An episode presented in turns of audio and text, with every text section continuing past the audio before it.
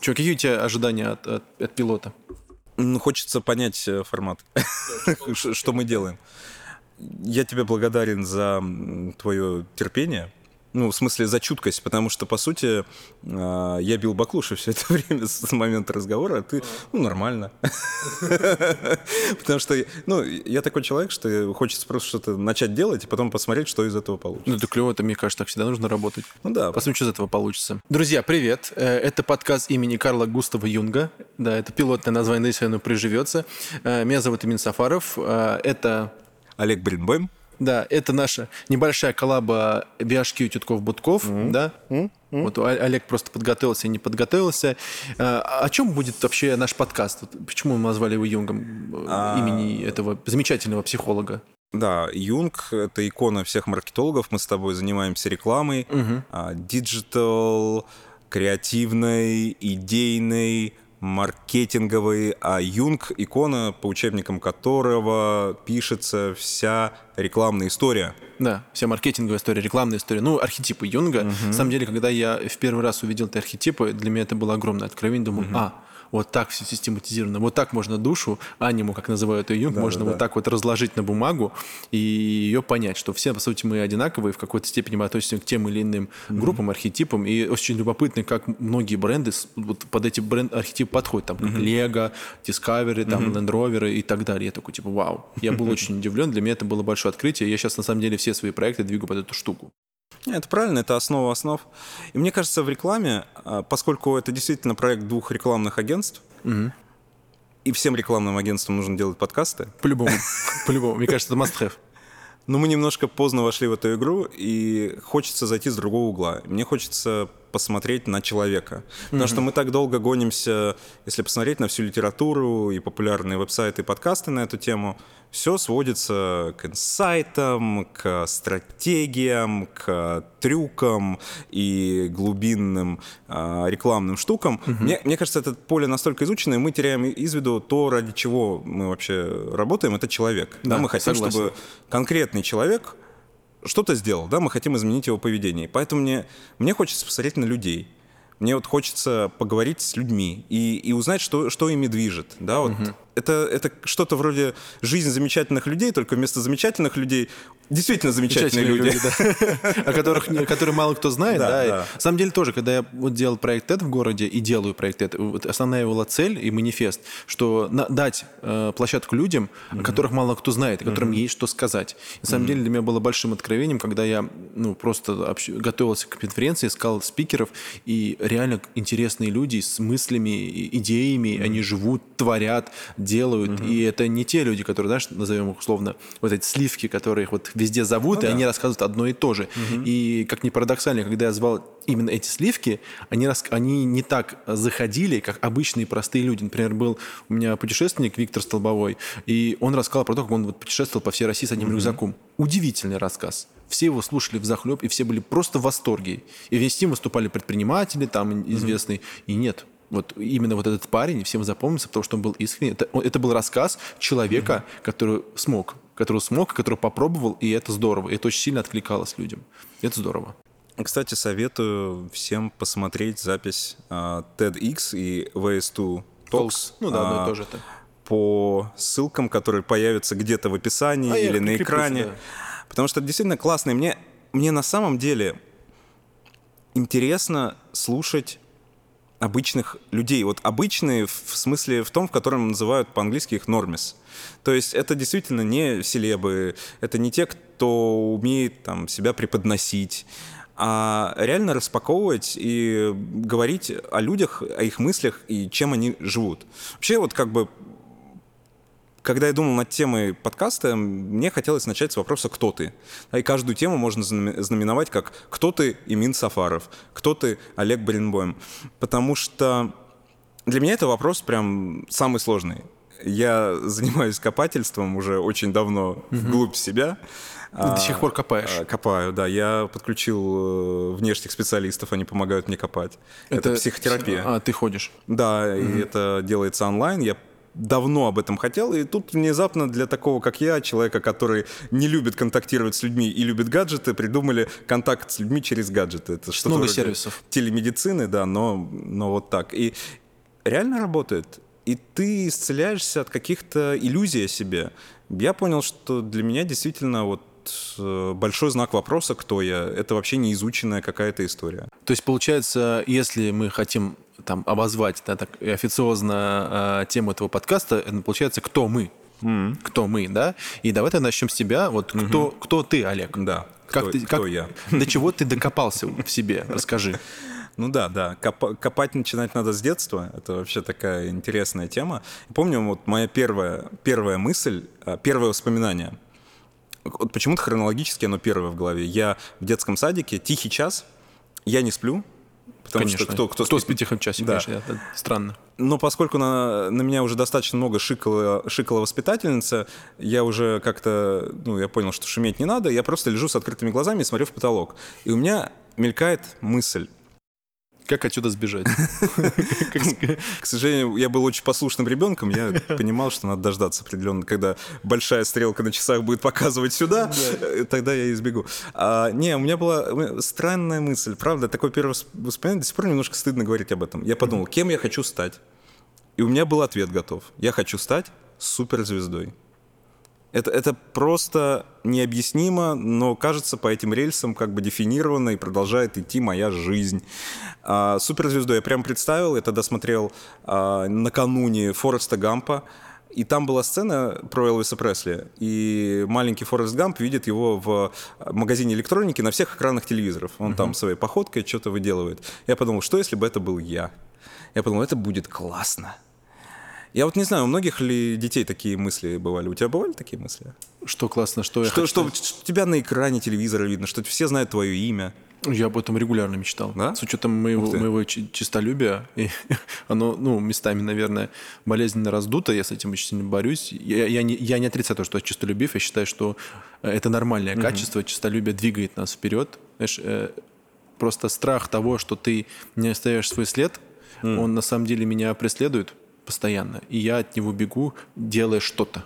Uh-huh. Делая что-то полезное для себя и для людей. Даже для людей, а потом для себя. На самом деле я всегда ставлю именно благополучие моих близких людей и людей в целом uh-huh. и, за собой. Потому что я считаю, если ты хочешь оставить свой след в истории, а это вот uh-huh. моя, моя, вот моя, uh-huh. моя, э, как скажем, моя жизненная кредо, оставить uh-huh. свой след, чтобы да, моим детям, когда они называли фамилию, говорили, uh-huh. о, мы вашего отца знаем. Да. Вас, ваш отец сделал хорошие дела для хороших людей и просто в целом для людей, mm да, хороших, нехороших, это на самом деле градация очень условная. mm Вот. Конечно же, я мечтал стать суперзвездой, да и мечтаю. То есть слава, слава, вообще желание славы это нормально. mm Хочется прославить, хочется, знаешь, не слава, даже признание, mm чтобы нас признали. Ну, да, да. И люди с этим живут, живут с этим постоянно, чтобы признали, чтобы их признали, чтобы дома, признали на работе, mm-hmm. признали в мире и так далее.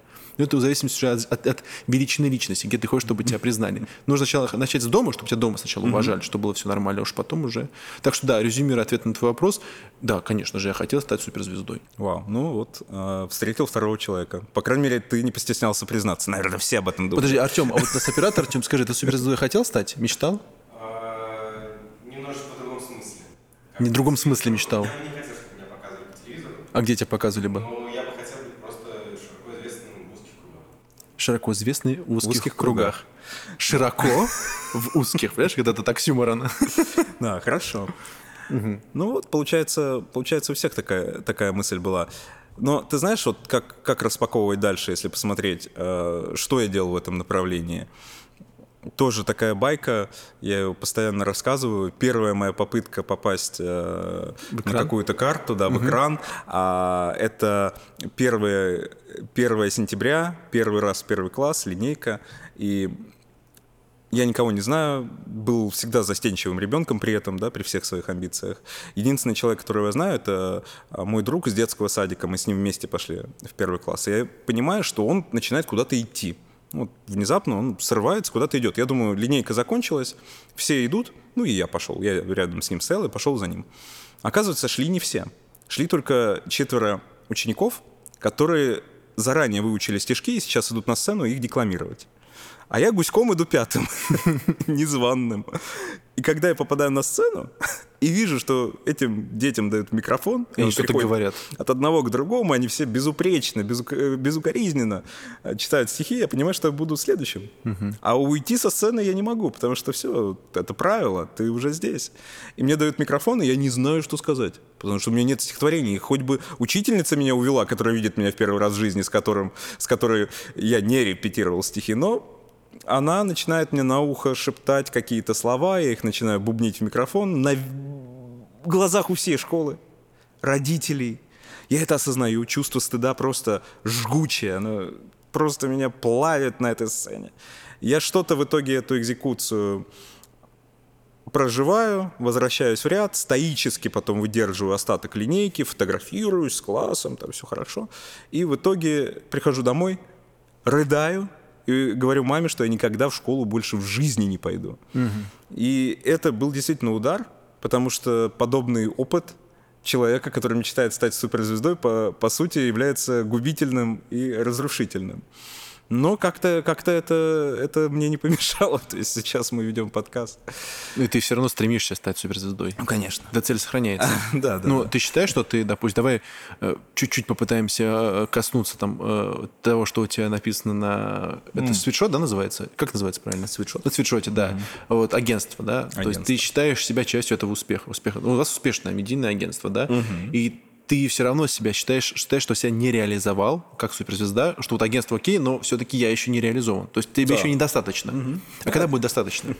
Когда что, тебе покажут на Первом канале в шоу «Голос» или где-нибудь еще? Вот когда ты поймешь, я все, я, я, я прославился. Ты знаешь, важно, важно, наверное,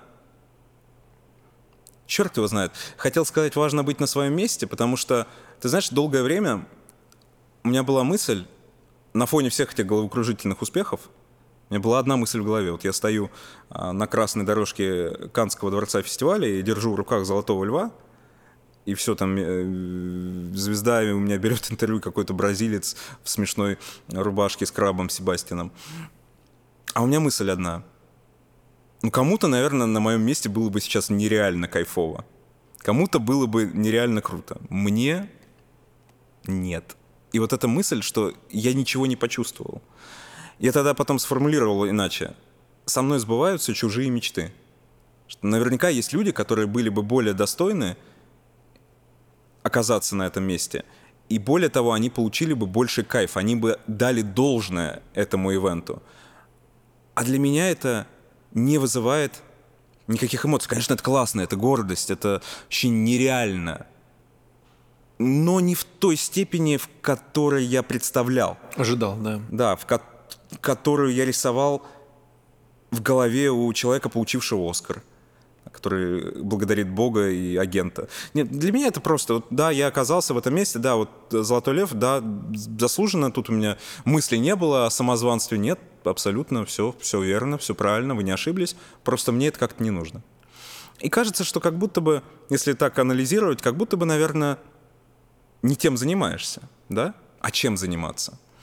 Я начинаю смотреть на свою жизнь и, и понимаю, что а, самое кайфовое, самое классное, что я сделал в своей профессиональной карьере, чем я горжусь, я сделал до того, как я вообще начал работать, как у меня появилась трудовая книжка. Это было а, в 2010 году. Тогда агентство уже существовало? Ну, существовало агентство, наверное. А, не ты тогда не работал еще? Нет, а, нет. Ага. Мне, мне было 20 лет, я был студентом э, переводческого факультета. И, э, будучи верным э, своей профессии, я решил перевести фильм.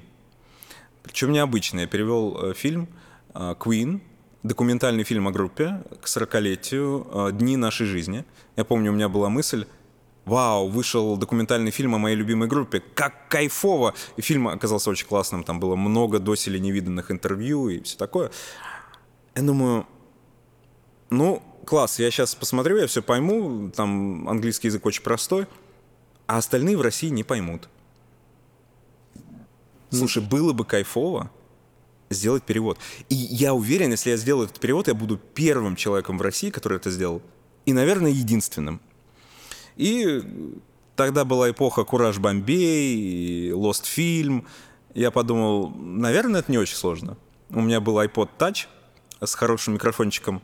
Я сел, отключил кондиционер в комнате, чтобы не шумно было, и начал просто э, дублировать э, то, что я слышу в наушниках э, на iPod Touch. Грубо говоря, синхронный перевод был. Ну, да, такой, скорее, перевод с листа, потому что я слушал сначала, понимал, о чем речь, и потом просто запускал снова пятиминутный отрывок и бубнил ага. вместе с героями неделю у меня занял э, вот этот процесс, и еще неделю обучения звукорежиссуре, сведению, микшированию, эквалайзингу голоса.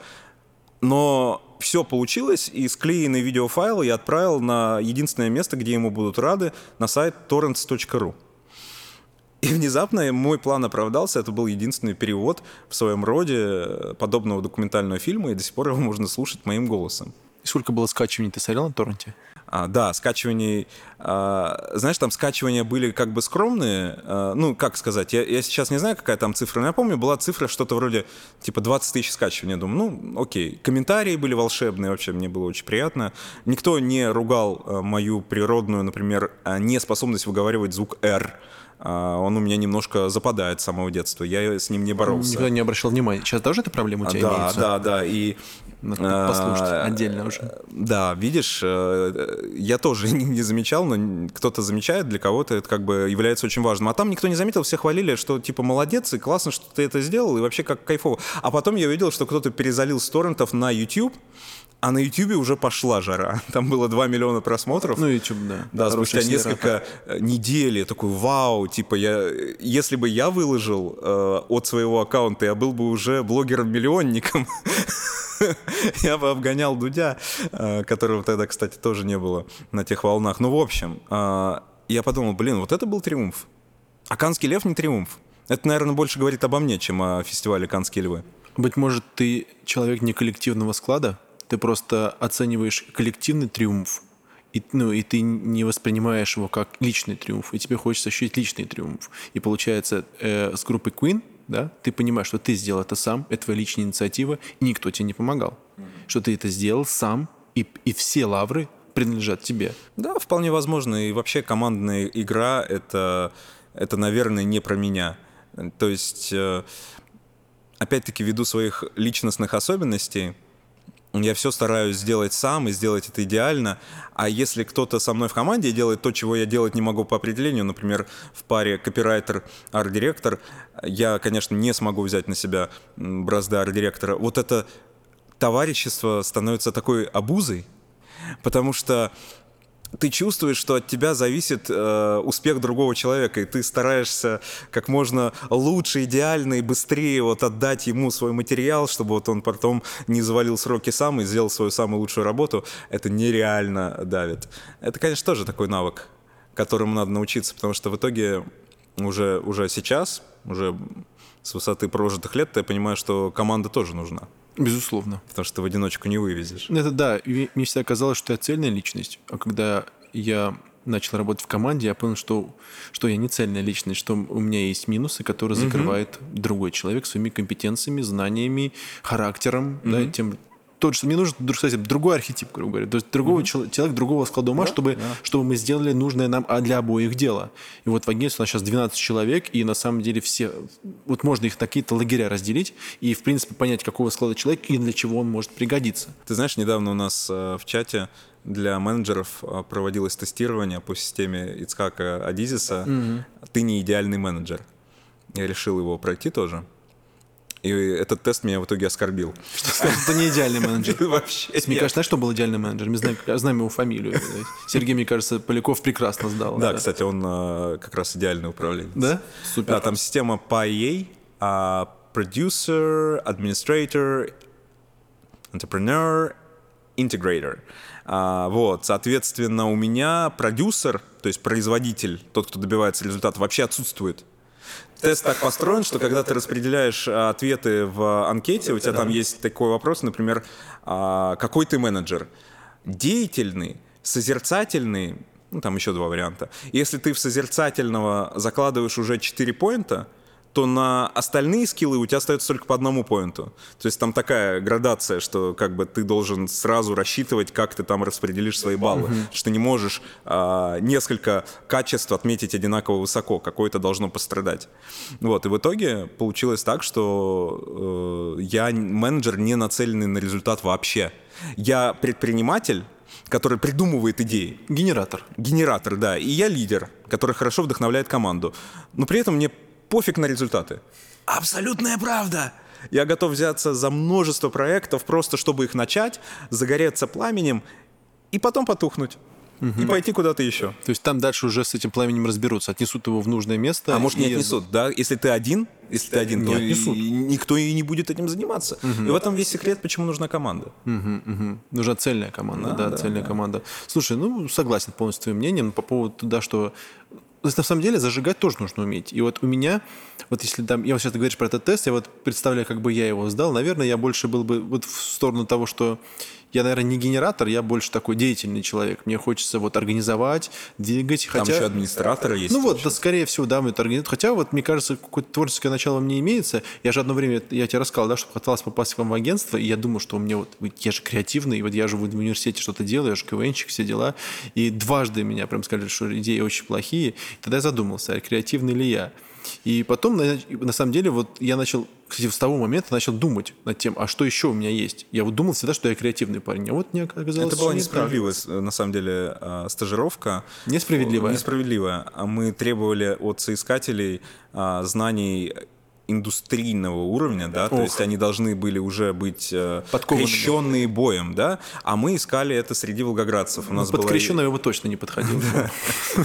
У нас идиотская была позиция, что мы искали людей из Волгограда или чтобы они обязательно переехали в Волгоград. Ну вот, и так вот, и когда я думал над тем, что во мне все-таки есть, я увидел, вспомнил свое качество, что у меня, у меня есть способность что-то организовывать, что я могу влиять не только на свою жизнь, а на жизнь там, э, своих друзей, там, близких людей. То есть, допустим, я поехал в Селигер и сумел подорвать своего друга, там сумел протолкнуть его. Там я захотел сделать ком- команду КВН в, в политехе, и раз потянулись люди, мы сделали команду, и мы были первой командой КВН в политехе, которая поехала на Сочинский фестиваль КВН за 80 лет. Это, то есть мы, мы вписали свое имя в историю. Наш, наша фотография до сих пор висит на стенке, я э, уже давно не видел, но показываю всегда тем, кто проходит мимо третьего этажа. Я говорю, там я сижу, там у нас, была, у нас была форма, были в пиджаках, да, да, да, все, у нас была фишка, у нас были цветные носки. То есть мы все были одинаковые, а вот носки были все разные. Там люди такие, о, у вас носки разные, классно. Такие, да, креативно, классно.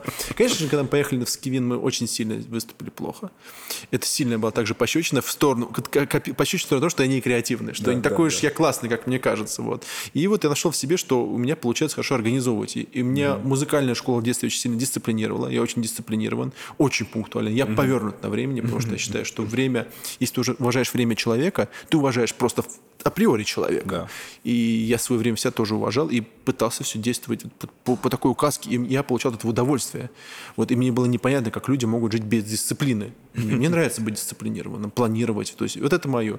И я себя здесь нашел. И я получаю вот большое удовольствие. И, скорее всего, мне кажется, друга мы дополняли бы с тобой. Как раз таки ты бы зажигал, а я такой, типа, так, куда это отнести теперь, кому это, как раздать, организовать, чтобы это все делал. Мне кажется, в агентстве у вас такие люди есть, раз вы добились какого успеха. Да, конечно. А, вот именно администрирование и грамотный менеджмент. Я восхищаюсь этими людьми, потому что у меня таких качеств нет.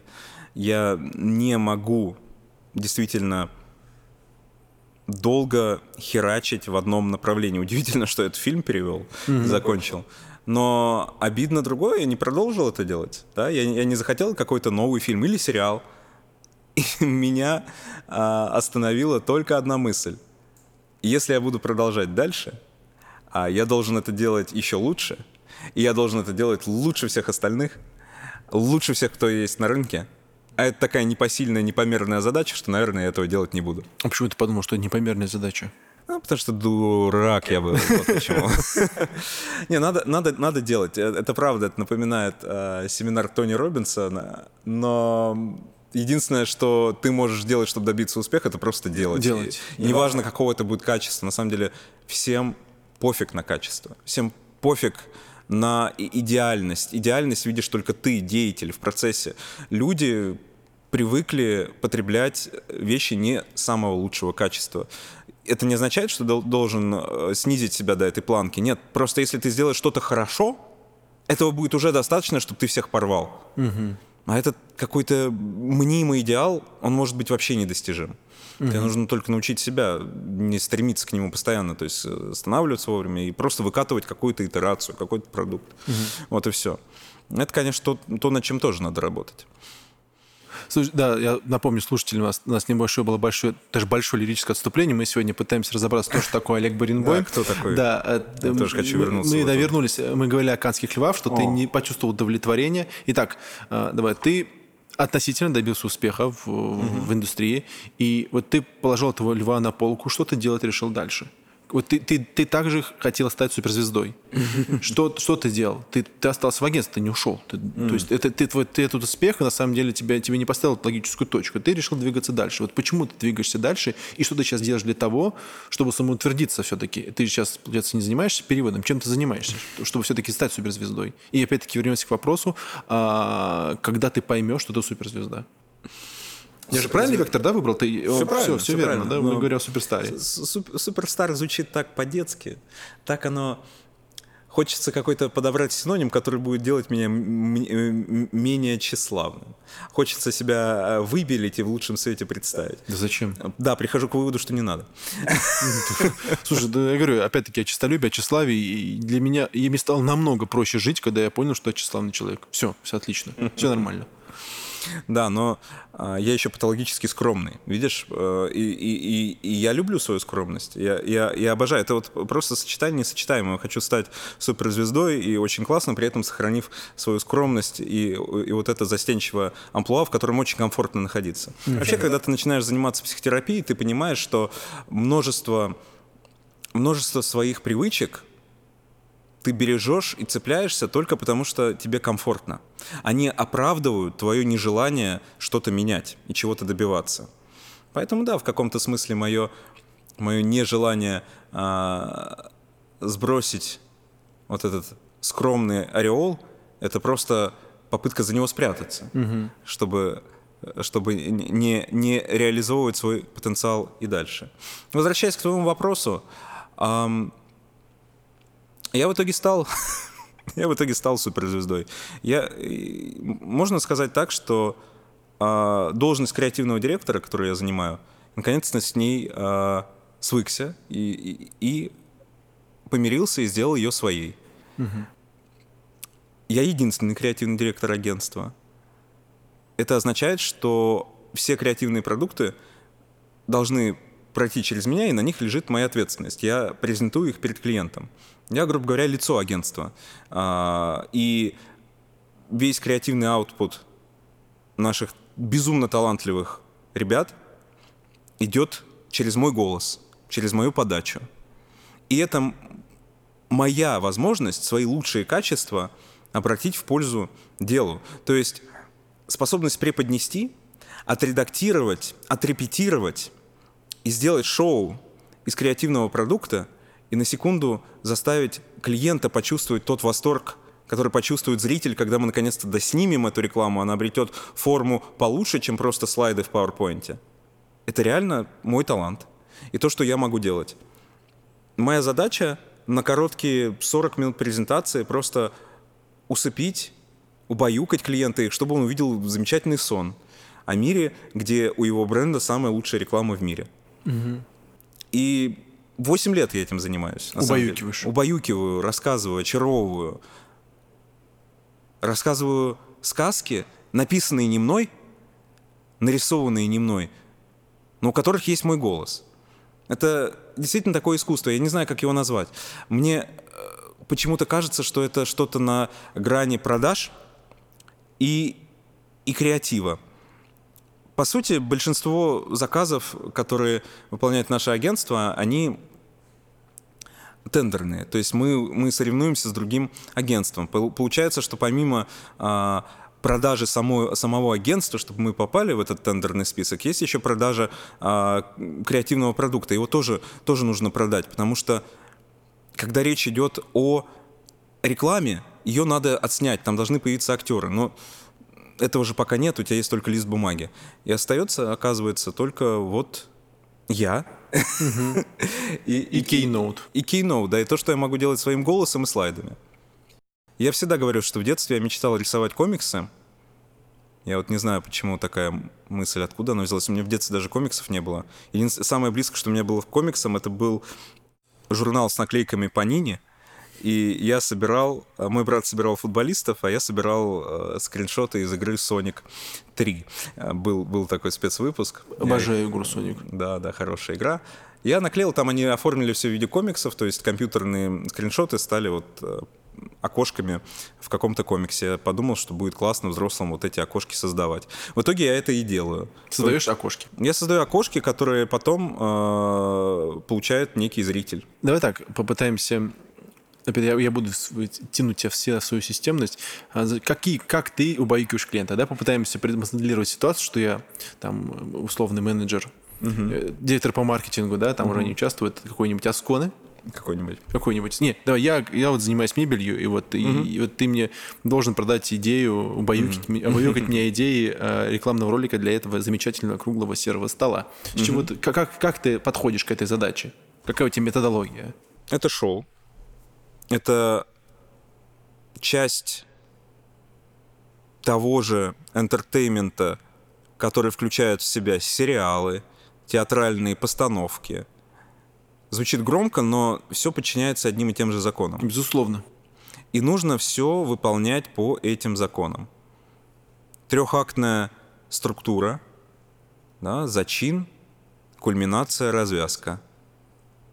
Нужно только сделать это из того, что ты имеешь. Как правило, мои лучшие презентации — это презентации брендбуков, потому что там все на высшем уровне. Люди любят глазами. Безусловно, да, тоже согласен люди обожают брендбуки. Их очень легко продавать. И тут я могу только усилить этот эффект. У меня есть логотип, у меня есть цветовая палитра, у меня есть фирменный шрифт, у меня есть какие-то э, вспомогательные элементы, типа канцелярка, как выглядит фирменный бланк. В общем, со стороны звучит даже скучновато. Да нет. Ну давай так, ладно. И тащу свой вопрос, соглашай брендбуки. И какой здесь, продай мне логотип для этого стола. Вот для, для бренда, который делает круглые серые столы для ведущих подкастов. Просто сначала мы начнем с того, что, что, что такое этот стол, да, он круглый, да, это, это означает круг круг, да, мы будем восходить к мифологии, мы будем восходить к абстрактным понятиям, что круг не имеет ни начала, ни конца, это знак смерти и перерождения, это, это змей, кусающий свой собственный хвост. Представьте, что сила всех поколений, которые были до нас, может быть прочитан любым человеком, который сядет за этот стол. Они почувствуют свою, свою причастность ко всей человеческой истории. Просто потому, что мы вложили сюда вот эту форму круга. Часто это логотипы, с логотипами работает лучше, чем со столом. Можно пойти от этого. То есть, смотри, что я делаю. Нужно зрителя подготовить слушателя. Нужно начать максимально издалека. Нужно собрать... Вот, почему мы так любим истории? Потому что всегда человеческое существо, оно стремилось к теплому костру и компании взрослых. Мифологизации, к мифам. Да, к мифам. Мы рассказывали друг другу мифы у костра.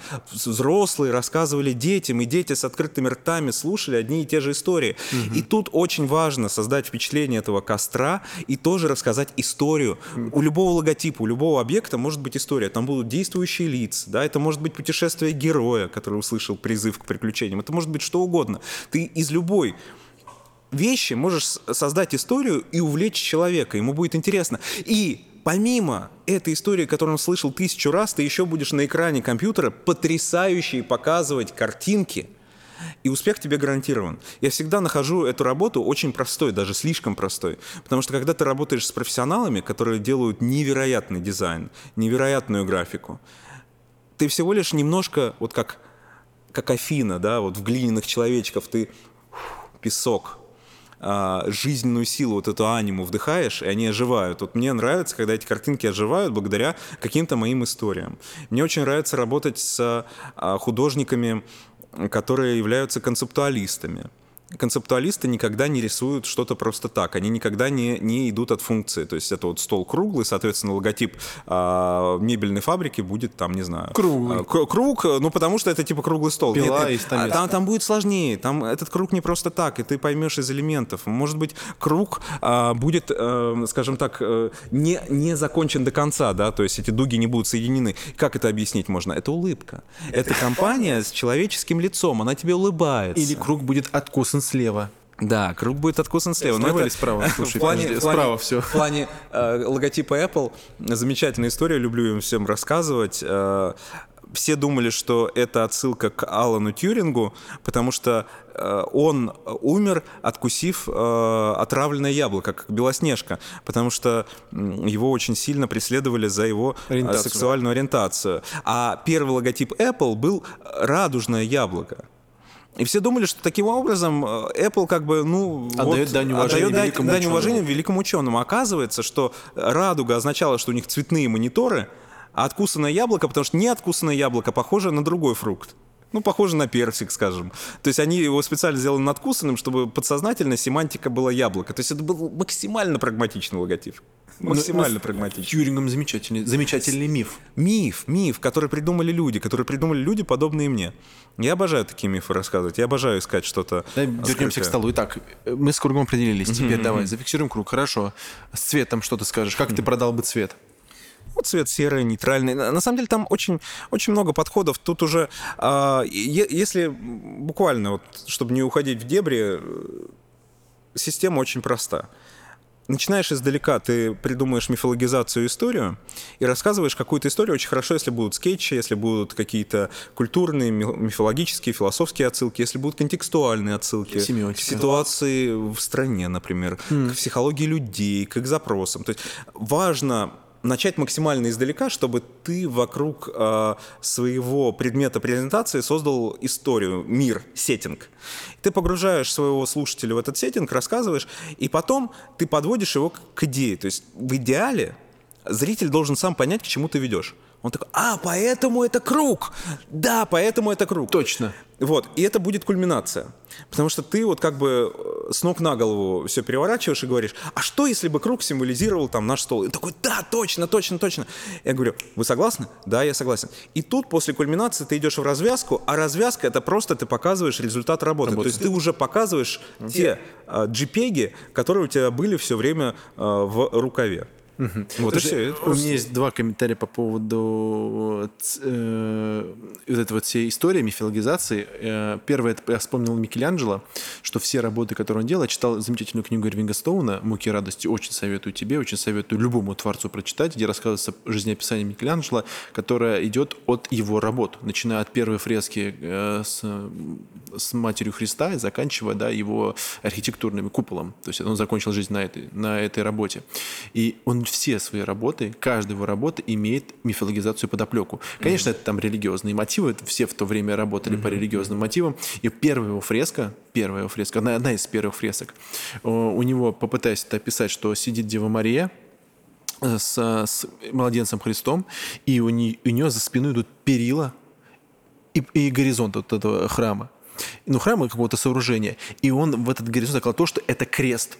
То есть она сидит, сзади нее идет крест, и то есть тут идет подоплек к тому, что э, Богоматерь понимает, да, кого она родила, и что вот какой путь предстоит Христу, и она видит его смерть видит его смерть и понимает все это дело. Также было и с Пьетой, там, когда уже Матерь Христа держит на руках, ты знаешь, да, Пьету, то есть замечательная, восхитительная работа Микеланджело, где он держит, она держит его на руках, да, и вся боль, вся боль у нее на, на лице, боль и смирение. То есть каждая его работа, если вы- вот, а, прочитать про каждую работу, вот она содержит вот такой конкретный миф. То есть миф э, тому, что было, и тому, какую эмоцию испытывает человек. И человек, каждый, каждый там, э, посетитель музея, да, или там э, Сикстинской, увидевший Сикстинскую капеллу, он, он распоряжается на себя. Да, я это сейчас переживаю, да, я это и сейчас вижу. И оттуда поднимают все эти эмоции. И второй комментарий. Ты читал э, Ной Юваль, э, Юваль Ной Харари? Харари. «Сапиенс», да, я вообще читаю эту книгу, и вот он говорит о мифах. Он говорит, что миф, э, что позволяет объединить большую группу людей. Mm-hmm. То есть без мифа, без какой-либо там сверх там, идеи, задачи, ты можешь mm-hmm. объединить максимум 150 человек. Также в компаниях происходит. То есть у компании, это, это реально, реальная статистика, что если э, в компании становится 150, больше 150 человек, если компания не перестроится, она исчезнет. Mm-hmm. Она банкротится. То есть и нужен какой-то миф, там нужна какая-то история, чтобы mm-hmm. все люди в это верили и двигались. Это равноценно для компаний, и для стран, и да для всего. Для любой Флаг, людей. герб, геральдика, вся это, это чистейшее. Девизы, все, все, все, все исходит из одного, что вот людям угу. нужно во что-то верить, всем, угу. во что-то одно, и двигаться за, за, за, за идеей какой-то. Кстати, пока ты говорил, я придумал, как объяснить серый цвет стола. Так. Это нужно говорить в, во второй части презентации, уже в более прагматичной, когда ты показываешь, потому что тут сложно выдумать что-то романтичное, но серый цвет стола является нейтральным, то есть если бы он был, например, черным, который считается нейтральным цветом, на самом деле это было бы цветовое пятно в любом интерьере, привлекал бы слишком много к себе внимания. Серый цвет именно такого оттенка позволяет стол сделать незаметным, тем самым акцент будет на тех людей, которые э, за этим столом сидят. Или будет акцент на тех вещах, которые находятся на этом столе. Да, именно это сделал Инстаграм, когда отказались от э, разноцветного аляпистого синего интерфейса в пользу белого абсолютно. Чтобы внезапно был... фотографии стали фокусом, героем внимания. Вот такая если что, Инстаграм запрещенная площадка, да, является экстремистской. Сразу дисклеймер. Я, я думаю, когда выйдет этот подкаст, уже все будет иначе. Я Блин, господи, знаешь, каждый, каждый, каждый день... Ну, ты, кстати, очень хорошо в блоге написал в своем, что проблема не в статусе организации Инстаграма, а в том, что головной Инстаграм запретил рекламный кабинет в России. Да, без рекламы, деле. без рекламы в жизни вообще. Это, на самом деле, э, было на другом подкасте, и э, мой соведущий сказал, что, слушай, а зачем поддерживать там на государственном уровне рекламу? Вот поддерживают IT. IT нужно даже не, а реклама не нужна. Я такой, типа, как это не нужна? Реклама позволяет нам видеть э, нужные товары, позволяет нам открывать что-то новое, позволяет... Да, реклама образовывает, реклама мир меняет. Реклама в Инстаграме, на самом деле, это был мой любимый guilty pleasure, такой как бы тайная моя страсть, потому что мне, меня Инстаграм раскусил достаточно просто. Вот на вопрос, кто ты, Олег Бринбоем, ответит э, Марк Цукерберг. Потому что первое, чем они меня взяли на свой крючок, они мне показали таргетированную рекламу чехлов для айфона дизайнерских. Ух. Это просто я подсел и узнал про этот бренд. Очень попали сильно. А, это вообще а, замечательная модель. Берите на заметку. А, в Китае нашли лекала хороших таких крепких чехлов пластиковых, ударостойких. Но на вот эту заднюю часть, куда можно картинку наклеить, они стали клеить а, картинки Баския, а они стали де- делать коллабы с покемонами. Я помню тот день, когда они объявили Limited Edition Пикачу тираж из 60 там рисунков Пикачу, их было очень мало, и я буквально в эту же секунду, я там поставил на таймер, я ждал, когда они появятся в продаже, я пошел на сайт, он обвалился, я его обновлял, обновлял, и я успел заказать там себе чехольчик с Пикачу, подарил жене. Угу. Она, конечно, ну, оценила по-своему мои старания. А спустя год на чехле появился Райчу, вторая форма Пикачу. Прикинь, как это было бы гениально. Это, кстати, было бы Нет, знаешь, так, ты купил Пикачу, через год приходит чехол от этой компании. Здравствуйте, поздравляю, у вас новая форма Пикачу Райчу. Был бы, был, был бы хороший клиент-ориентированный сервис, но, как и любая капиталистическая компания, они просто э, сказали бы, плати деньги, а я бы заплатил. это, это было бы совершенно правильно с их Хотя стороны. Райчу не является таким мейнстримным персонажем, как Пикачу. Ну, конечно, да, Пикачу, знают. конечно, все любят Пикачу. Uh-huh. А, следующий э, успех таргетированной рекламы Инстаграм – это а, продажа японского стритвера. У меня большая проблема с выбором одежды. А, я в основном хожу в том, что нам дарят на корпоративах ТБ. То есть вот как сегодня. Но а, когда мне Инстаграм говорит, что ты можешь купить вот эти замечательные зеленые шаровары, и ты в них будешь молодцом, я, конечно же, скажу да. Безусловно, конечно. Мне нужны зеленые шаровары. Я, я зашел на сайт, там была замечательная интеграция Shopify. Оказывается, я чехлы заказывал через ту же систему. Я ввел свой номер телефона, внезапно там возник мой адрес. Они уже все про меня знают. И из того же самого гонконгского склада уже вместо чехла мне поехали штаны. И угу. через несколько недель оказались уже на моих замечательных атлетичных ногах. Атлетичных? Атлетичных. Ты любишь бег? Я, я люблю бег, да. да. Вот. Мы так раскрываем почему-нибудь личность. То есть, получается, а, э, по мнению Инстаграма, э, Олег Баринбоем — это... Шмотник шмо- и- чехлы с Пикачу. Уже достаточно поверхностно. Очень поверхностно. Мне кажется, мы бы с тобой не, не- это, не подружились бы, если бы ты пришел ко мне в этих с этим Пикачу, говоришь, слушай, давай что-нибудь делать вместе. Ну, в любом случае, любопытно. Вот мне э, Инстаграм... Слушай, даже не вспомню, что мне показывал Инстаграм в, в первый... Ну, на самом деле, у меня профдеформация. Я, на самом деле, на Инстаграм и на рекламу Инстаграма всегда смотрел так. Типа, потому что, знаешь, у меня же... Я же клиентский аккаунт тоже очень много веду. Очень редко даже свой захожу. И у меня каша просто в алгоритме. Мне бывает что угодно может вылетать. И вот первая моя реклама, уже я не вспомню. Потому что, на самом деле, очень много всего разного. У меня, у меня алгоритм просто, мне кажется, вот, вот я, в Я какой-то, понимаю. в каком-то блэк-листе. Слушай, там непонятно. Короче, да пускай он там лежит где-то, пускай работает, там настраивает рекламу, неважно, что там. Вот давай Олегу Шаровар еще раз покажем. Он заберет что-нибудь, или что там ему там, не знаю, мультики какие-нибудь кинем, там, или там золотую коллекцию там группы Queen, пускай заберет и там разберемся с ним. С ним все понятно, с этим все непонятно.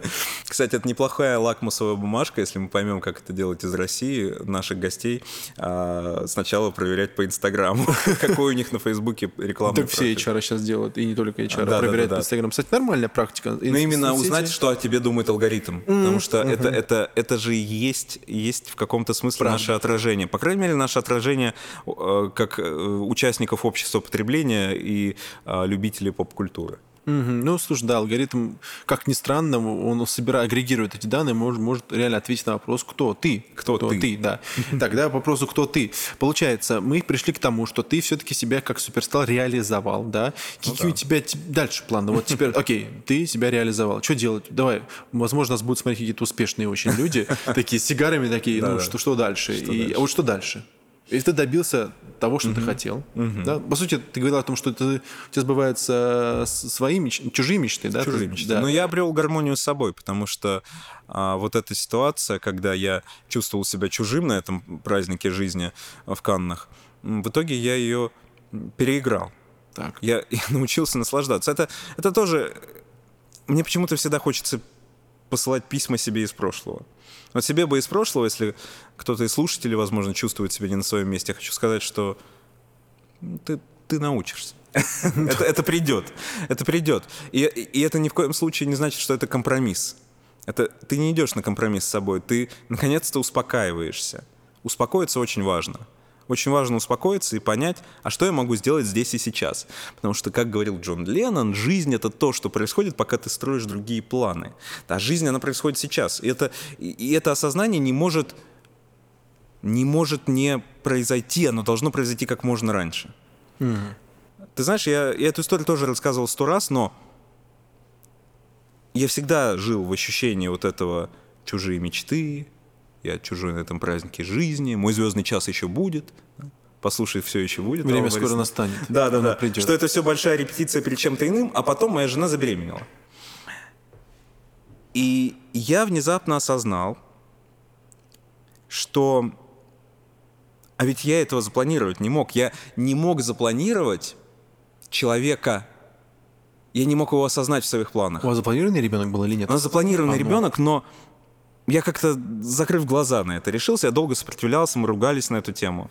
И Я, я думал, что чтобы стать отцом, я должен стать вот этой суперзвездой. Должен быть готовым. Я должен прийти, я должен себя ощущать в карьерном плане уже состоявшимся, и чтобы у меня не было этих идиотских мыслей, что вот этого я недостоин и этого я не достиг. Я должен своего ребенка уже поприветствовать в, этот- в этом мире состоявшимся и крутым чуваком. И внезапно я понял, что крутым ты станешь благодаря этому человеку. Я сейчас очень занимаю пролайферскую позицию, Очень. но послушайте меня до конца. Когда ты думаешь, что ты станешь достойным титула отца только когда ты выполнишь то-то, то-то и то-то, это неправда. Ты не можешь предположить, как изменится твоя жизнь, когда в ней появится ребенок. Ведь такого в твоей жизни не было. И никто не сможет тебе даже словесно передать, ни в одной книге не напишут, кем ты станешь, когда в твоей жизни появится ребенок. Это звучит для тех, кто не, не родитель, это действительно звучит очень слащаво и, и- и романтично, но это абсолютная правда. Ведь ты не можешь представить, что у тебя в руках будет личность, и у нее будет свой характер, и у нее будут свои привычки и поведение, и она уже будет сформирована. Я думал, что дети это овощи до трех лет, а это оказывается не так, и уже в первые месяцы жизни они чему-то радуются и над чем-то смеются.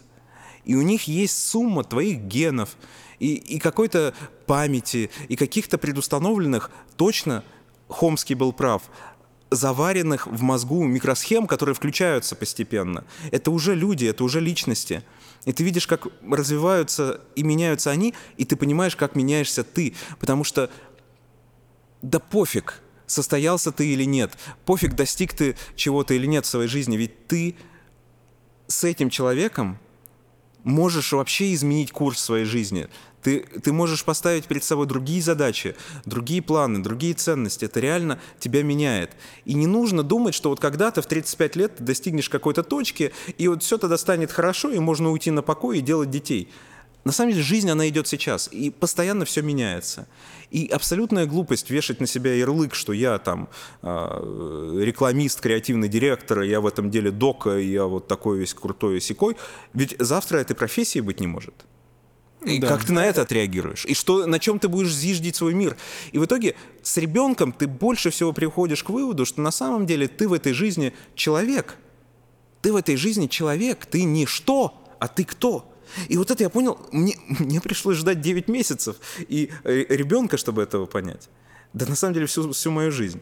Я, я правда, я сейчас так вдохновен, вдохновенно говорю об этом, но это, это самое важное, что в моей жизни случилось, потому что мой мозг изменился. Я вообще по-другому стал смотреть на жизнь. Мои успехи измеряются, оказывается, не моими карьерными успехами или там осознанием себя в какой-то профессии, а вообще вопросом, они, они сволочь ли я? А достойный ли я человек в глазах своего ребенка? Хороший ли я человек? Mm-hmm. И оказывается, чтобы ответить на эти вопросы, тебе не обязательно э, чувствовать себя в своей тарелке, получая золотого конца. Да, и быть каким-то профпригодным Или человеком. быть каким-то Ну, это профпригодность, это термин, который мы с тобой обсуждали до подкаста, термин, который тянется к нам из Советского Союза, да, что mm-hmm. кто ты, да, и что ты умеешь делать, и тогда ты будешь получить какое-то место свое э, в партии, да, mm-hmm. и, и так далее. Вот давай попытаемся, э, у нас уже выпуск подходит к концу, все-таки со, все, со всем этим делом э, все-таки коротко, да, пускай это будет два предложения, ответить на вопрос, кто такой Олег Баринбой? А, кто такой Олег Баринбой? Ну да, мы с тобой перед подкастом говорили, и ты мне очень классную перспективу задал. Вместо того, чтобы ответить э, про свою профпригодность, ты сказал про свое предназначение. Да. Вот слушателям тоже скажи, вот ты очень хорошо сформулировал, мне прям А пусть это будет дисклеймером ко второму выпуску. Э, там будет про меня. Тизер. Да, тизер, да. Вот что что было где-то там, уже вот дальше будет Олег в роли интервьюера, да. Мне, кстати, не понравилось быть в роли в роли человека, который тебя спрашивал. Очень любопытно, очень интересно. Да, я об этом расскажу. Давай ответим все-таки. Ну да, я, ты знаешь, я понимаю, что больше больше удовольствия мне в жизни доставляет, когда я делюсь чем-то. Это как раз-таки вот это история про перевод фильма. Ведь наибольший кайф был для меня, что теперь все поймут. Это были какие-то непонятные английские слова, какие-то коды, да, то есть что-то вот я в лучшем случае им достанется очень плохой перевод. От, от кого-то, кто не любит так, эту группу так сильно и не любит английский язык так сильно, как я. И я кайфанул, когда я поделился, я понял, что теперь, благодаря мне, это знание и это удовольствие испытают еще больше людей. Я чувствую себя великим демократизатором. Я чувствую себя тем, кто может передавать, транслировать знания, обучать, привносить в этот мир больше какой-то информации, больше удовольствия, а я вот этот проводник. Я проводник в мир ваших удовольствий. То есть Олег Баринбой. Господи. Олег Баринбой, проводник мир ваших удовольствий. Да, это... Давай зафиксируем. Слушай, ну хорошо, как бы... Нет, ну, это правда, это...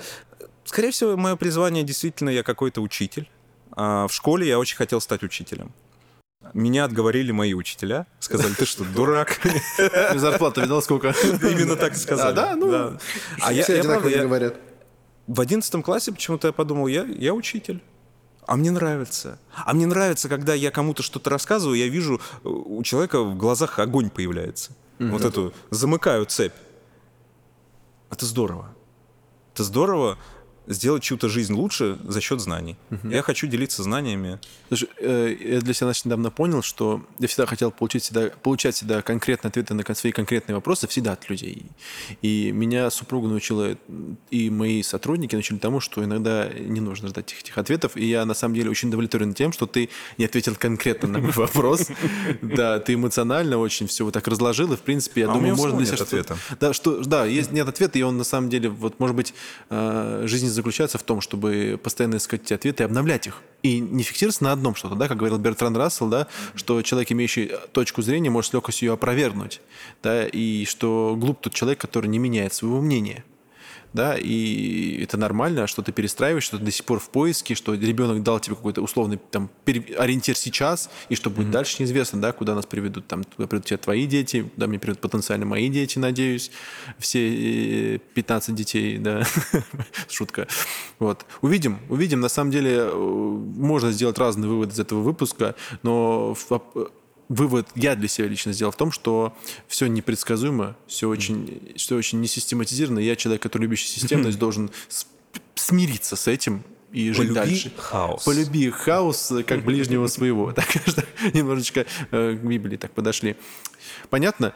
Слушай, Олег, я тебя благодарю за это интервью. Я тебя поздравляю с этим пилотом. Надеюсь... Спасибо взаимно. Да, надеюсь, да, что второй выпуск получится не менее интересным, а то и 30-й, 40-й, 50-й выпуск, да. У нас сейчас время уже сколько у нас с тобой поговорили уже? Мы поговорили час, как быстро пролетело. Что ты пожелаешь нашим слушателям? Давай, ты, ты дашь им месседж. Я вот закрыл, Хорошо. а ты его окончательно закроешь. Хорошо. А, дорогие друзья, я желаю вам сомневаться во всем. Мой любимый философ Рене Декарт сказал – я знаю только то, что я мыслю. А мыслю, значит, я существую. И больше, кроме этого, к сожалению, никто ничего не знает. И не верьте тем, кто говорит, что знает что, что-то, окромя этого. Если чему-то нас научили сегодняшние времена, это то, что не существует такого человека, как эксперт, мнению которого нужно доверять. Ни один из экспертов никогда бы не предрек сегодняшние турбулентные и непредсказуемые события полюбите хаос. И жизнь парадоксальна, потому что человек, любящий хаос, говорит, что и любимый философ э, просто отец рационализма, Рене Декарт. Давай на этой парадоксальной ноте закончим, да, и всем пожелаем доброй ночи. На связи. Спокойной ночи.